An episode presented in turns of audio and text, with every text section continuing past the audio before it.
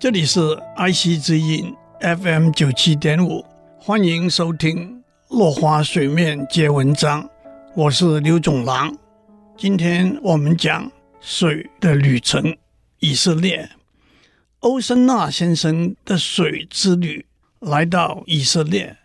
以色列位于地中海东岸，北面是黎巴嫩，东北角是叙利亚，东面是约旦。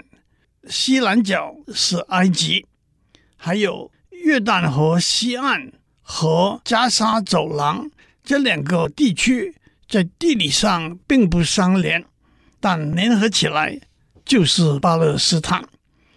中东地区的水资源本来就相当缺乏，除了民生和经济因素，加上历史和政治面的恩怨情仇。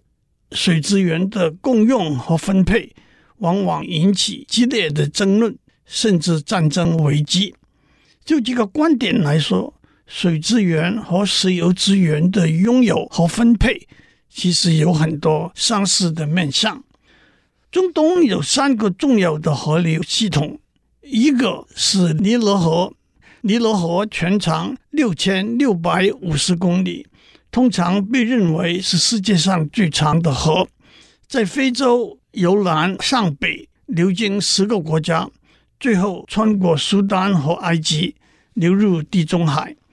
苏丹和埃及也是最依靠尼罗河水资源的国家。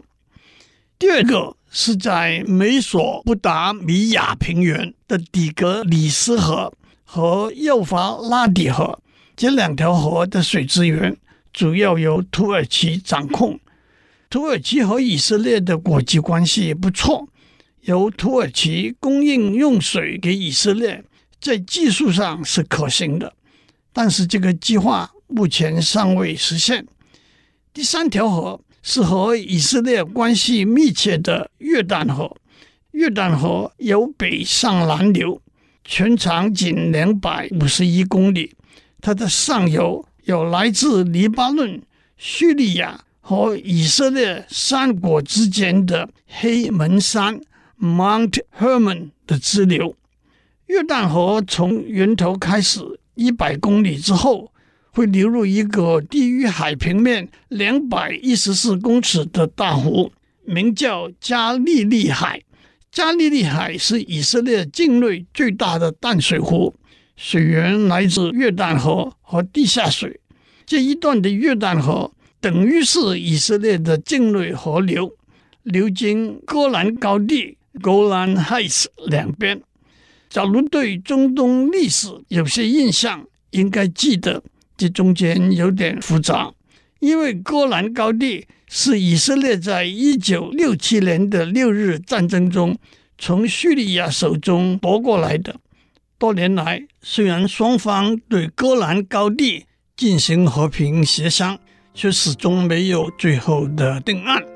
今天先讲到这里，下一次我们讲以色列的水科技。